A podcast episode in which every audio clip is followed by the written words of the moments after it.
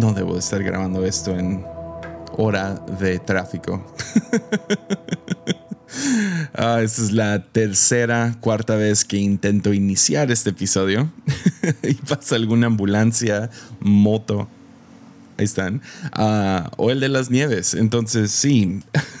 Bienvenidos a Armadillo, donde escuchas el tráfico al mismo tiempo que escuchas ah, un poco acerca de la Biblia. Y ese es el episodio número 117. Y ya, estamos hablando acerca de las siete iglesias a las cuales Jesús les habla, uh, los reprende, los anima, uh, hay diferentes mensajes. Son siete mensajes a las iglesias en el libro de Apocalipsis. y están muy, muy interesantes, muy chidas. La neta, no sabía en lo que me estaba metiendo cuando decidí comenzar con, con la iglesia de Éfeso. Uh, un lado de mí desea, ah, no lo hubiera hecho serie, nomás me hubiera quedado con ese episodio y hablado de otras cosas, porque si les soy sincero, mi mente no ha estado funcionando al 100. Uh, sí, uh, veo las secuelas de COVID afectando mi, mi concentración, mi memoria y todo eso. Entonces, sí, espero que aprecies el contenido estas próximas semanas porque me ha costado, puedo decirlo doble, sentarme, estudiar, leer, todo eso. Ah, y si te gustaría apoyar, puedes hacerlo en patreon.com diagonal Yesaya. Uh, Hansen, ahí está en, en la descripción de, de, de este podcast, pero Ah, es gracias a todos los que apoyan ahí que puedo hacer esto y la neta, sobrevivir. Ahorita sin viajes y sin ingreso de la iglesia ha sido, ha sido nuestro ingreso principal, ha sido este podcast. Entonces lo apreciamos un montón yo y mi familia. Pero ah, ya, ah, hora del tráfico y es hora de hablar acerca del libro de Apocalipsis. Y sí, hoy estamos hablando de la segunda iglesia, se llama Esmirna. Y um, hay dos suposiciones principales que tenemos cuando leemos el libro de Apocalipsis. a lo mejor hago un episodio en el futuro acerca de la primera suposición uh, y por qué solamente es una teoría. Uh, no, es, no hay mucho concreto acerca de esto, pero la primera suposición es que el libro se trata de, del fin del mundo. ¿no? Ah, de hecho, hemos tomado la palabra apocalipsis o apocalíptico, que originalmente significaba revelación o la revelación de los, del, fin, ah, y lo hemos hecho acerca del fin no más. Hemos deshecho eh, todo el lado de revelación. Entonces, la palabra apocalíptico Ah, se refiere a cualquier cosa. Es el fin de un matrimonio. Empiezan a salir todas las verdades. Es el fin de una relación. Es el fin de tu tiempo en un trabajo. Es el fin de, no sé, tu niñez entrando a la adolescencia o el fin de tu adolescencia entrando a ser adulto. Ah, es, eso es lo que significa apocalíptico. Ah, ahí vienen las sirenas. Dios, ayúdame. No sé si, espero que no sean ambulancias. Hemos estado, ya ha habido otro resurgimiento aquí en Nayarit de, COVID. Ora por Nayarit, eh, que no tengamos que cerrar la iglesia. Espero que nomás es un tránsito o algo así. Pero, um, pero lo que iba es apocalíptico no era necesariamente una palabra acerca del fin del mundo. Uh, ya ahora se ha tornado a eso por esta suposición de que el libro de Apocalipsis se trata del fin del mundo. Eso no es necesariamente cierto, es una teoría. ¿Ok? Nomás ten eso en mente. Yo no estoy diciendo que es mentira, es una teoría, no es hecho. La otra suposición, y esa es una con la que yo he vivido por mucho tiempo y no me había dado cuenta hasta esta vez sentándome a estudiar esto, es que la otra suposición que es bastante fuerte y muchos toman por hecho, pero no hay evidencia, es que la iglesia cristiana ha estado bajo una opresión, una persecución a gran escala de parte del el imperio romano, tipo los egipcios con los judíos, ¿no? Ah, pero también no hay evidencia de eso. Hay versículos, hay cosas que podemos deducir, pero no ves eso en, con, los historiadores y, diferentes personas mucho más inteligentes que yo, ah, que cuando se escribió el libro de Apocalipsis no hay evidencia de que había persecución a gran escala antes ni después. Ah, de hecho, toda la persecución que sucedía era de parte de las sinagogas que querían apagar este movimiento de Jesús y, ah, usaban al ejército romano. Entonces eran más que nada los judíos judíos atacando a judíos. Era, era, esa era la persecución más grande. Entonces, con eso en mente, ah, nos ayuda, si, si quitamos estas dos suposiciones, si decimos, ok, a lo mejor no se trata del fin del mundo y a lo mejor no se trata de una profecía acerca de persecución hacia los cristianos, ah, nos ayuda a leer con otra suposición. Y esta otra teoría, y les digo otra vez, es teoría, ah, me gusta mucho. Ah, es la que sostiene, sostienen teólogos como Thomas Wright, N.T. Wright o David Bentley Hart, que son, son, una, son una rama que me he sentido muy atraídos a ellos en los últimos años. De, hecho, ellos tienen sus propias traducciones del Nuevo Testamento y cosas así. Son brillantes. Ah, los dos pelean y no le entiendo a sus peleas, pero, uh, pero sí concuerdan con esta teoría. Y la teoría es uh, basada en la geografía de estas siete iglesias. Entonces, la teoría es que el libro de Apocalipsis no fue para todas las iglesias fue dirigida a estas siete iglesias que vemos en el segundo y tercer capítulo de Apocalipsis. Eso tiene sentido ah, y no significa que no es relevante para nosotros. Ah, de la misma manera que, el libro de Efesios ah, fue dirigida a, la iglesia en Éfeso, no significa que no es relevante para mi vida hoy en día en el 2021. ¿Se entiende? Pero la la geografía de estas siete iglesias es bastante interesante. ¿Dónde se encontraban? Pues el imperio romano era inmenso, o sea, abarcaba la mayoría de lo que es Italia, Turquía, ah, todo el área de como Israel, uh, Irán, eh, Irak, esa, todo, había, era enorme. Y como era enorme y era un imperio, había varias ciudades, áreas que no estaban de acuerdo con el imperio, no, les, no estaban felices con cómo estaban, porque eran ya sea los, los más, no sé, olvidados o no había ningún beneficio, era más carga ser parte de este, de este imperio, ¿no? E, estabas bajo opresión, los impuestos, diferentes cosas, no, no era... Había varios Puerto Ricos a Estados Unidos, digámoslo así.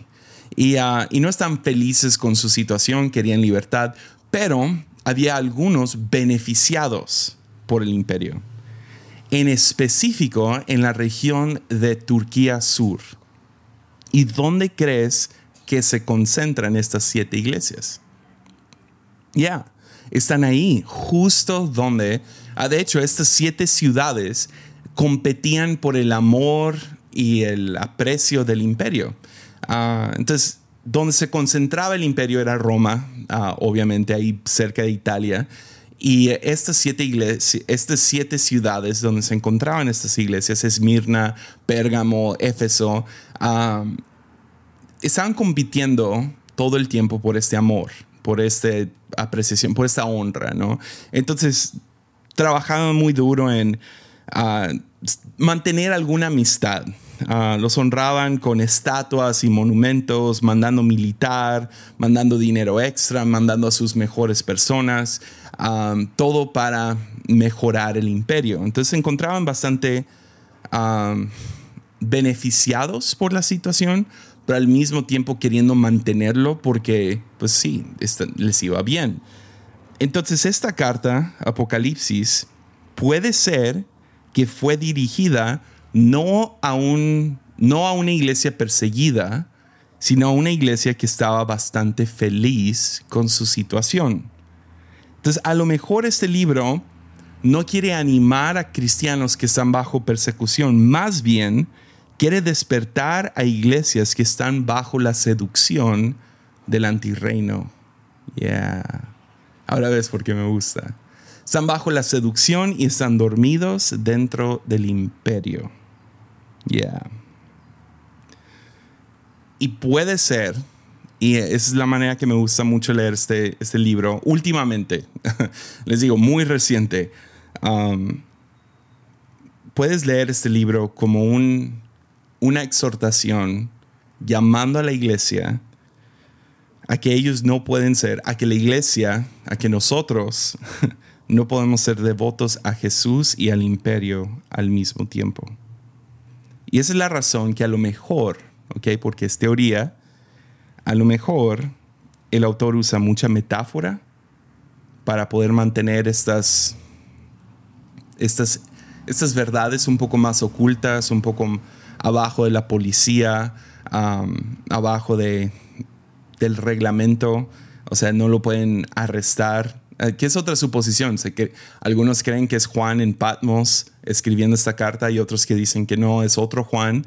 Juan, el, el en inglés dicen John the Revelator.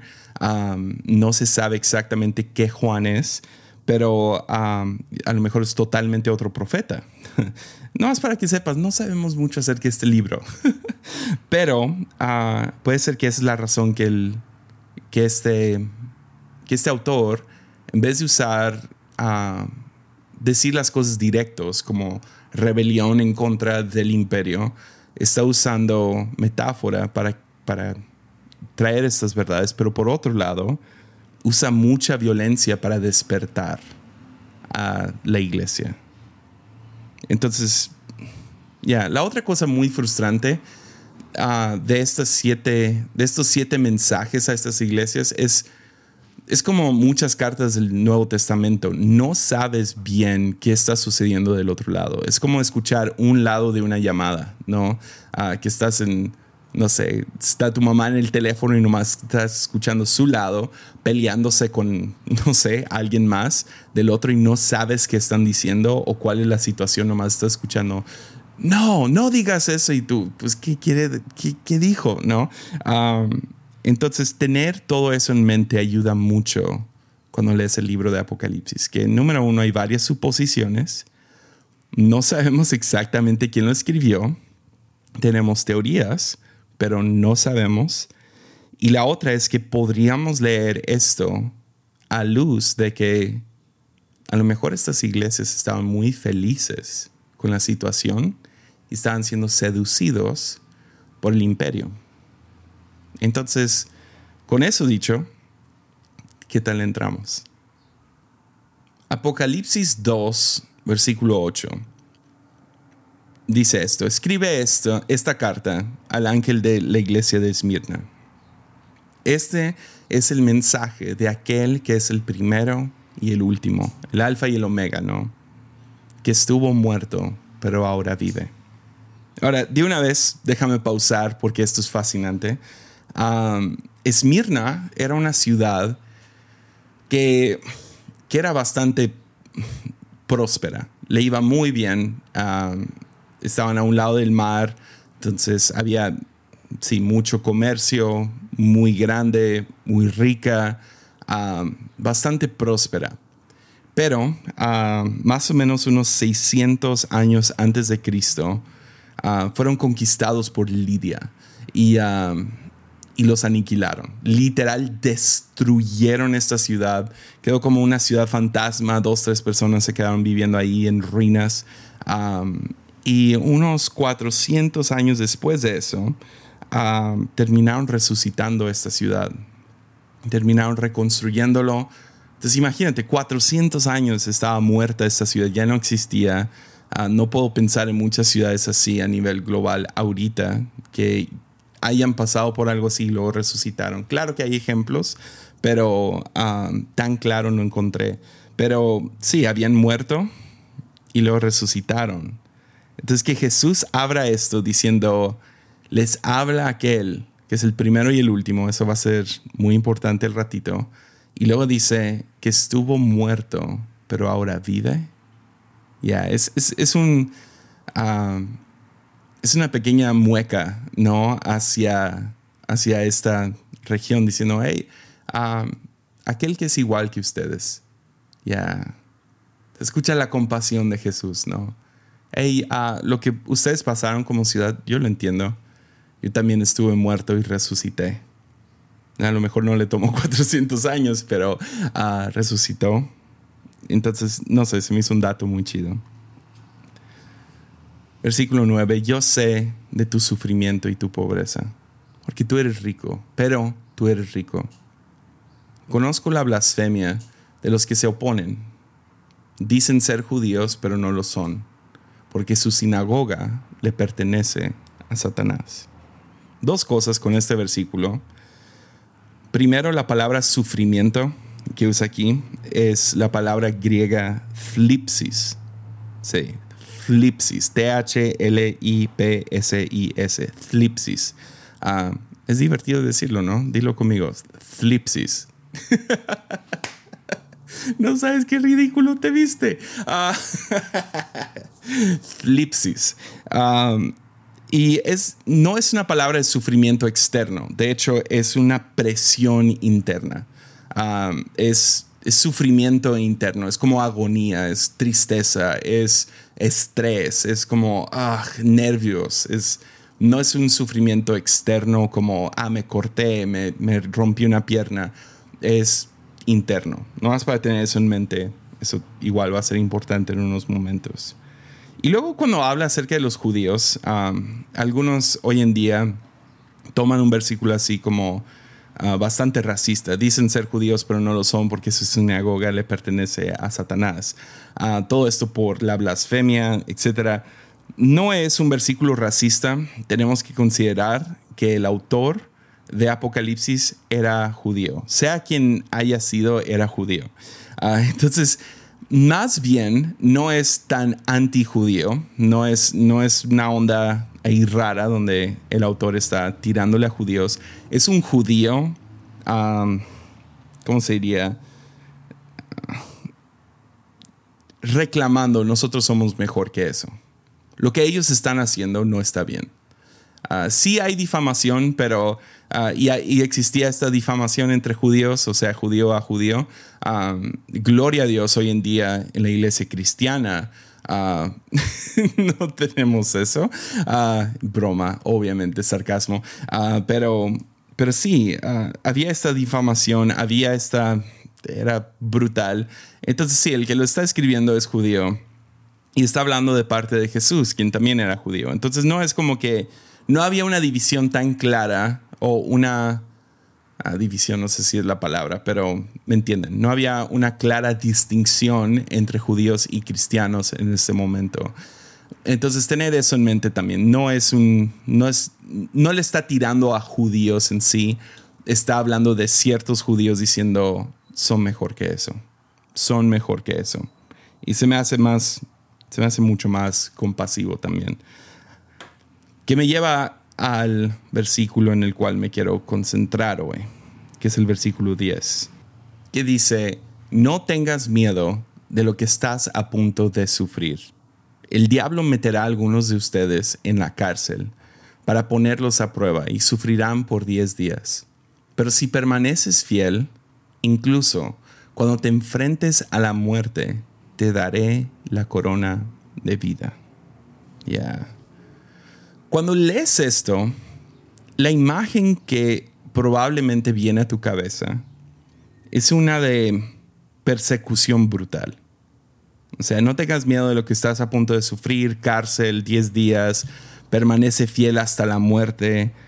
Suena como que, hey, ah, viene una ola de persecución y vas a sufrir feo, te va a ir muy mal. Pero, como les decía hace rato, a lo mejor no se trata de eso. A lo mejor no se trata de persecución corporal. A lo mejor no es que vienen unos bandos, no viene el imperio. A lo mejor está hablando de otra cosa. Entonces es posible, es totalmente posible que los está advirtiendo de persecución. ¿Ok? Pero dejemos eso para otros. Y yo quiero hablar acerca de la otra teoría, ah, el otro aspecto, que si les soy sincero, se me hace mucho más relevante para nosotros ahorita.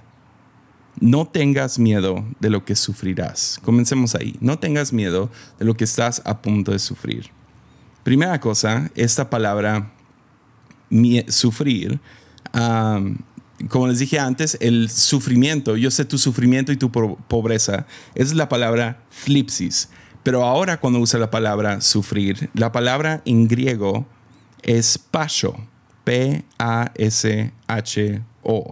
pasho, que significa angustia emocional. Ya. Entonces, si juntas flipsis, presión interna, más pasho, angustia emocional, cambia por completo el tono de este pasaje. ¿Estás conmigo? No está hablando de, hey, ah, los van a matar, los, los van a torturar por 10 días y luego se van a morir. Las palabras originales en griego es, es como les dije, flipsis, pasho, es van a pasar por angustia emocional y presión interna. O sea, en otras palabras, podría estar advirtiéndoles de que también como cristianos están expuestos a pasar por algún trauma o dolor interno. Luego usa esta palabra, e, este número, ¿no? El diablo los meterá en la cárcel poniéndolos a prueba y sufrirán por 10 días.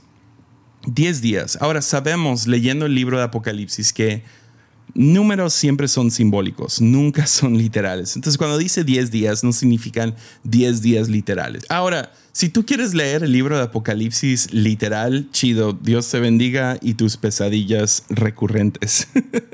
Pero la mayoría de teólogos serios que leen el libro de Apocalipsis te van a decir, ninguno de estos números y muchas de estas imágenes son símbolos, son metáforas.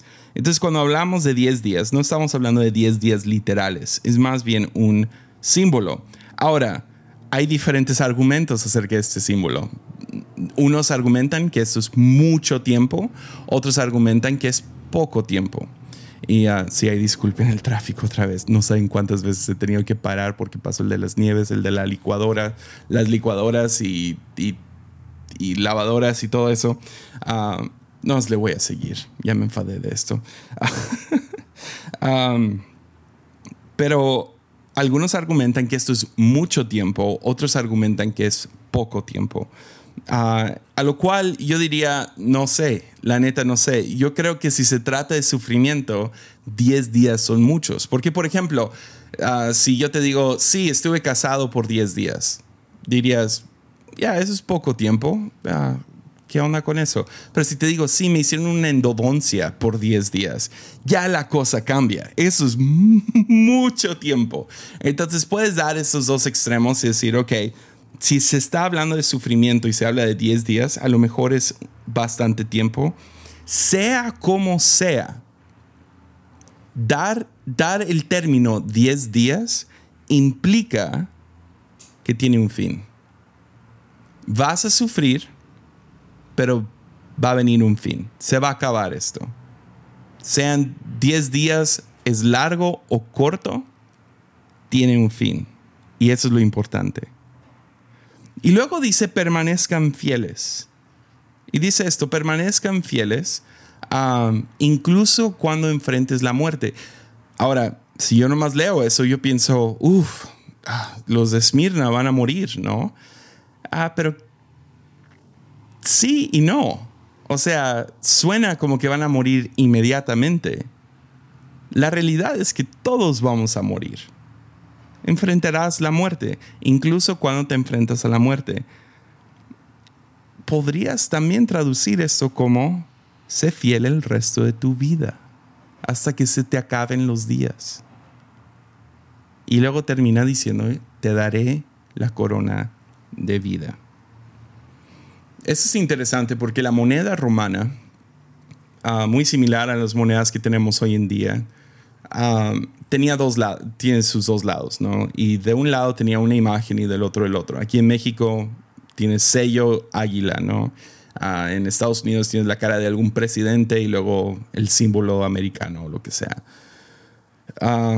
diferentes países, la neta no me lo sé muy bien, entonces mejor no digo nada. Pero tienes los dos lados de la moneda. Y en, el, en la moneda romana era, era bastante ególatra a este César porque él puso su cara de los dos lados. de un lado tenía la corona de real, ¿no? Una corona como de rey. y eso significaba, pues era el rey. César era el rey, era el señor, era el jefe, era el omnipotente del el imperio de Roma. Por el otro lado de la moneda tenías a César de nuevo, pero ahora tenía una corona de olivos, ah, que era muy similar a la que era la que le daban a gente que ganaban las Olimpiadas o atletas, ¿no? Por alguna victoria atlética.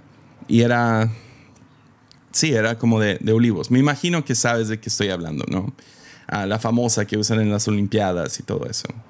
Y, uh, y ese representaba que básicamente César era, era más rápido que todos. Entonces, por un lado, soy el jefe, por el otro lado, también corro más rápido que tú. y claro, nadie lo podía probar porque él pues nunca corrió, pero él, él era el más rápido. Entonces, uh, así siempre funciona con estos dictadores, ¿no? Siempre son los mejores, siempre son los más grandes, siempre son los más rápidos. y sí, pero entonces tenías dos palabras. Tenías para corona real, como de un rey, ah, tenías la palabra diadema. Ah, hoy en día todavía en español usamos eso, diadema. Pero era la palabra griega para una corona real.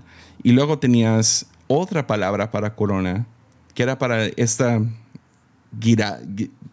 guirnalda, o no, sé cómo se llaman. Ah, son esas coronas de hojas de olivo.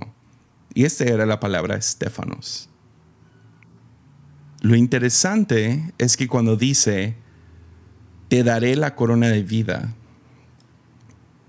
o sea, mantente fiel incluso cuando te enfrentes a la muerte, te daré la corona de vida. No usa la palabra diadema, usa la palabra Stefanos. Ya recibirás un Stefanos. ¿Qué significa esto? Que recibirás una corona de victoria. Habrás cumplido con la carrera. Habrás ganado en esto. En otras palabras, hey, si sigues fiel en esto por el resto de tu vida, ganarás en esta vida. Mantente fiel.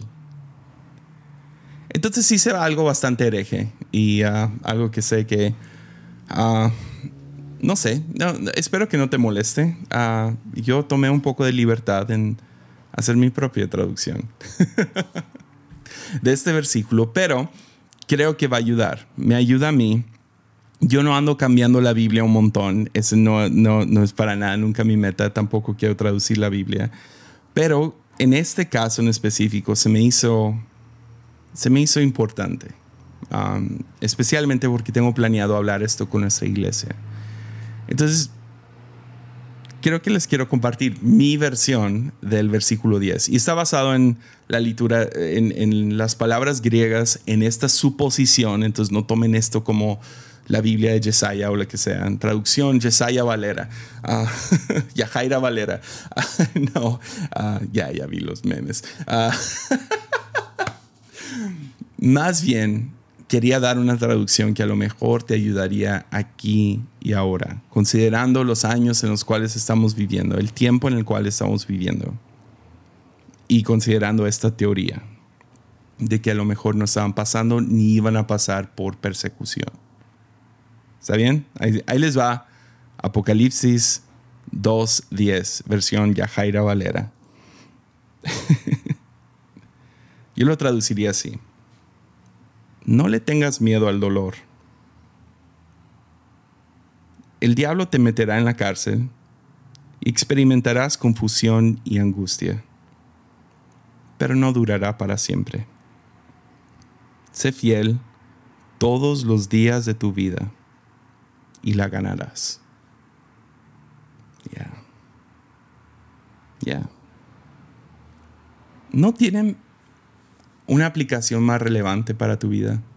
Porque si somos honestos, yo no sé cuántos de los que escuchan esto están pasando por verdadera persecución.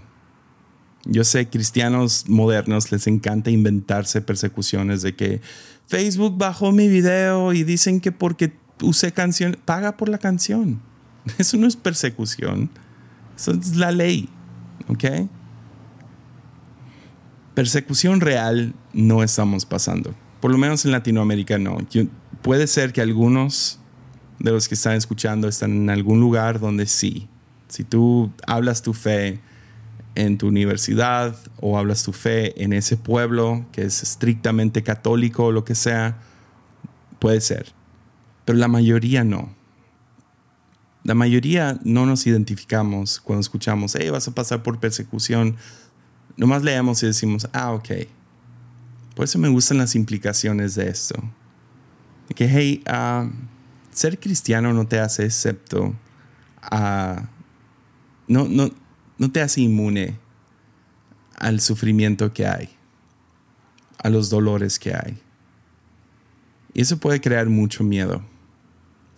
Tanto miedo que terminas, te terminas apagando, te terminas apartando.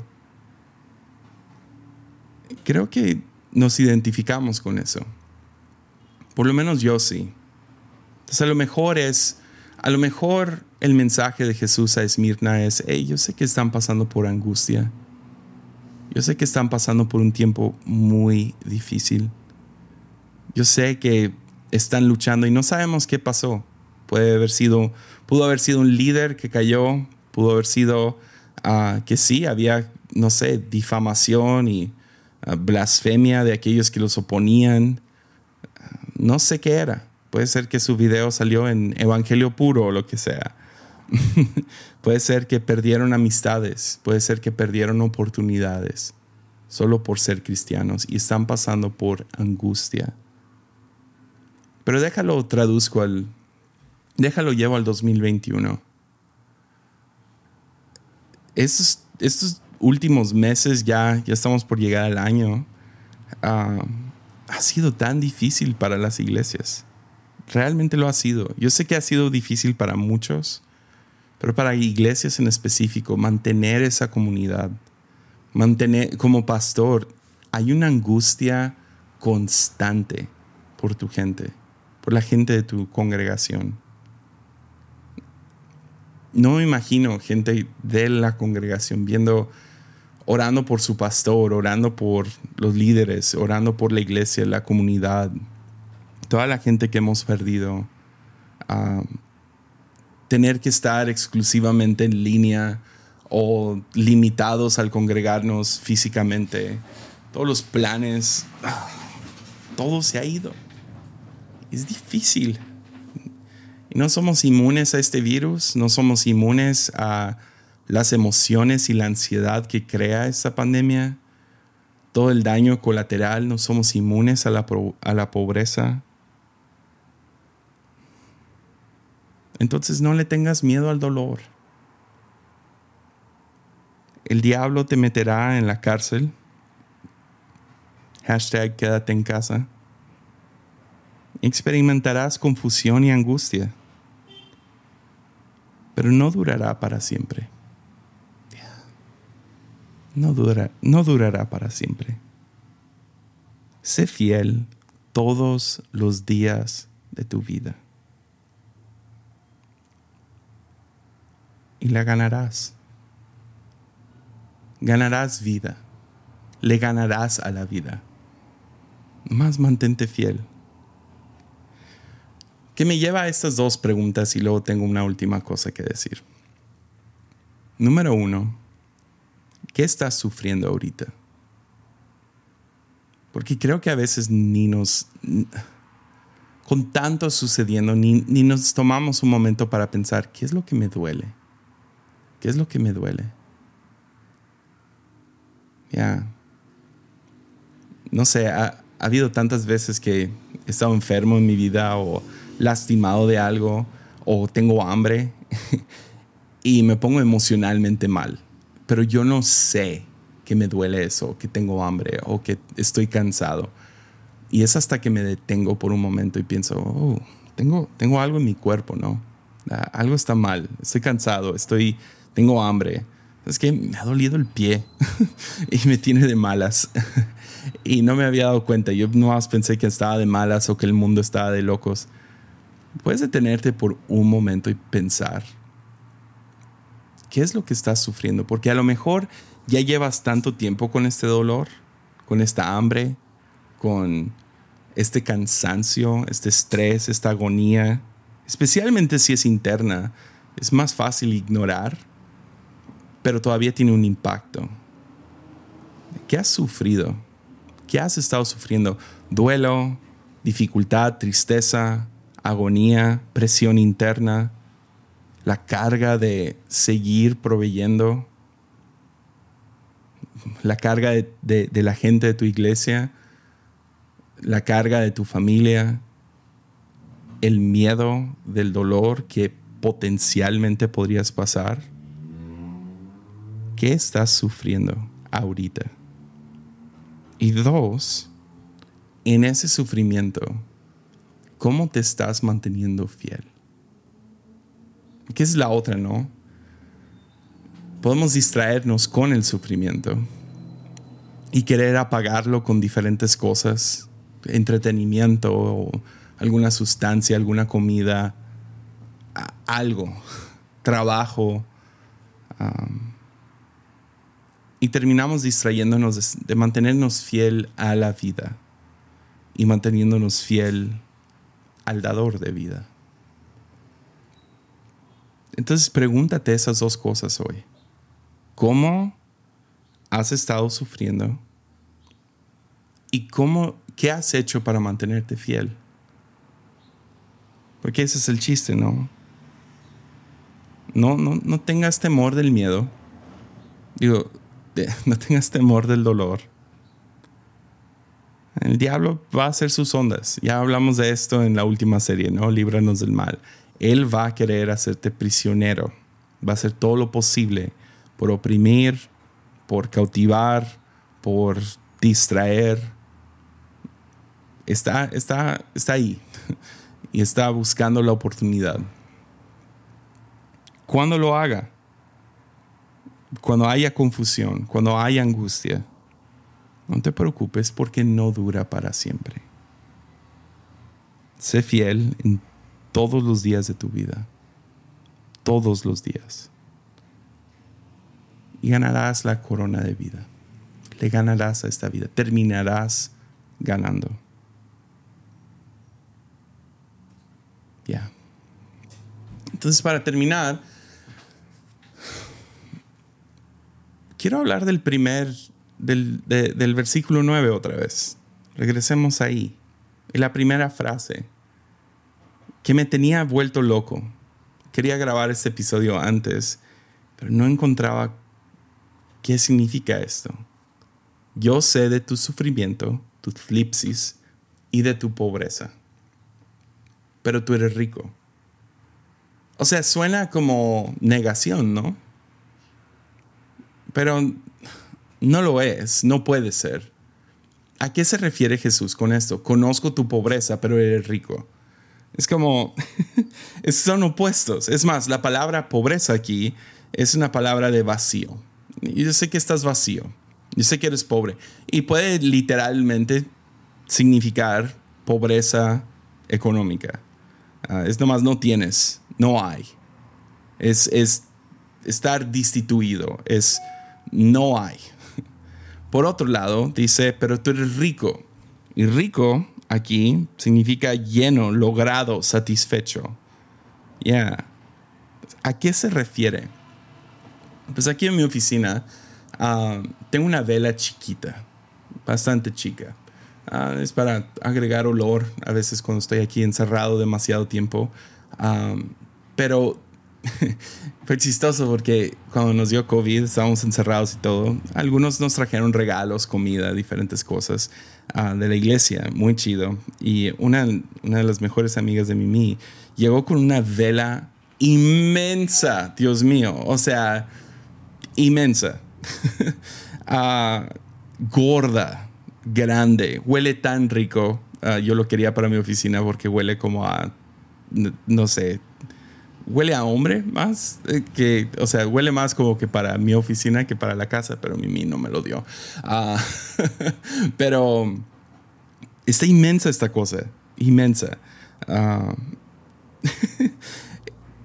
y lo prendimos en Año Nuevo. Ah, prendimos esta vela y fue chistoso porque aunque es inmenso, tiene una mecha. Y prendes la mecha y ¿qué crees? Prende igual que cualquier otra mecha. No da más luz, no da más calor, huele rico, se ve bien bonito, pero la luz que da no es nada diferente a la velita que tengo aquí. Entonces, considera esto, con esto de, conozco, sé que eres pobre, pero eres rico. ¿A qué se puede referir Jesús con esto? Empecé a pensar, las velas, sin importar cuánta cera tienen, dan la misma luz. Ya. O sea, es la misma mecha. Y creo que la realidad es que todos nacimos como una vela. Nacimos con una mecha y una cantidad de cera.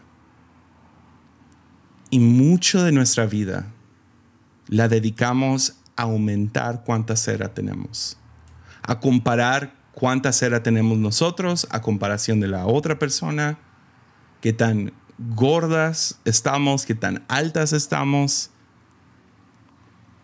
Pero también nacimos con esa mecha y la mecha es idéntica. Nacimos con algo que se llama vida. Vida. Yeah. Y lo interesante acerca de una mecha es que si la mecha está prendida, puede prender a una infinidad de velas. Si la mecha está prendida, si esta vela está prendida, puedes tener, no sé, sí, una infinidad. O sea, ¿para qué les doy un número? Mil millones de millones de velas. Y tú puedes ir y prender cada una de ellas. Y no, no es como que, ah, estoy gastando mi fuego. No. Porque tu mecha va a ser, ser igual. ¿Será que lo que Jesús está hablándoles es hey, yo sé que tienen poca cera, pero déjale recuerdo que tienen la mecha prendida. Porque ves, no importa cuánta cera tienes al final del día. Y cera es todo lo demás, ¿no? O sea, es, es cuánto dinero tienes o cuánta influencia tienes o cuánta educación tienes. Son cosas tan triviales al final del día. Porque, ¿qué crees? Tú puedes tener toda la cera del mundo, y no te sirve de absolutamente nada si la mecha no está prendida. Y lo que creo que Jesús les está recordando es, hey, recuerden que su mecha está prendida. Entonces, yo sé que son pobres, yo sé que hay poca cera, pero dejen de comparar su cera con la de otro. Y dense cuenta que son ricos porque todos hemos conocido a esa persona que tiene una infinidad de cera. Sin embargo, su mecha estaba apagada. Entonces, para concluir esto en Esmirna,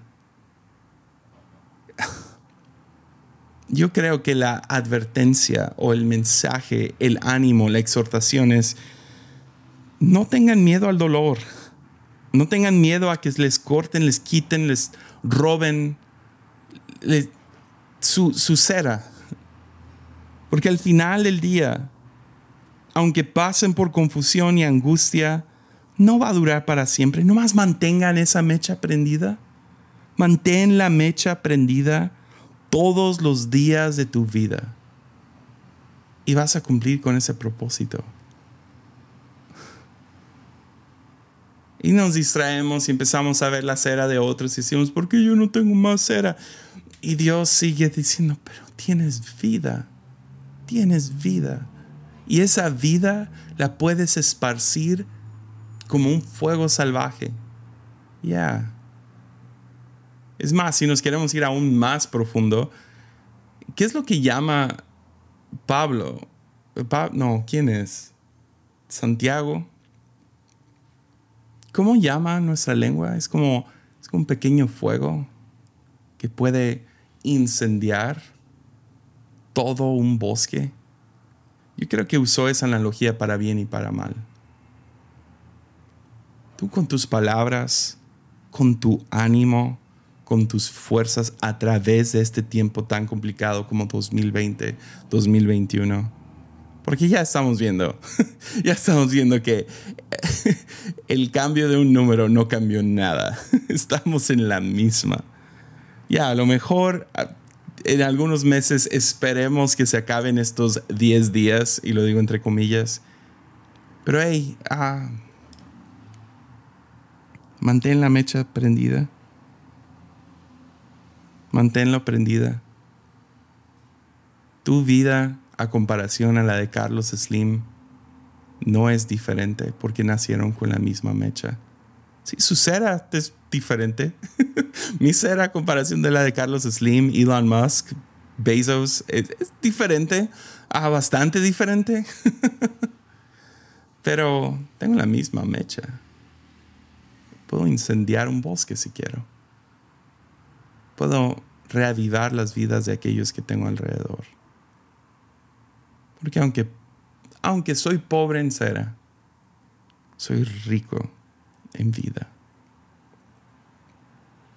Yep. Nos vemos el próximo jueves con, con la próxima iglesia Pérgamo. Mucho ánimo. Sale.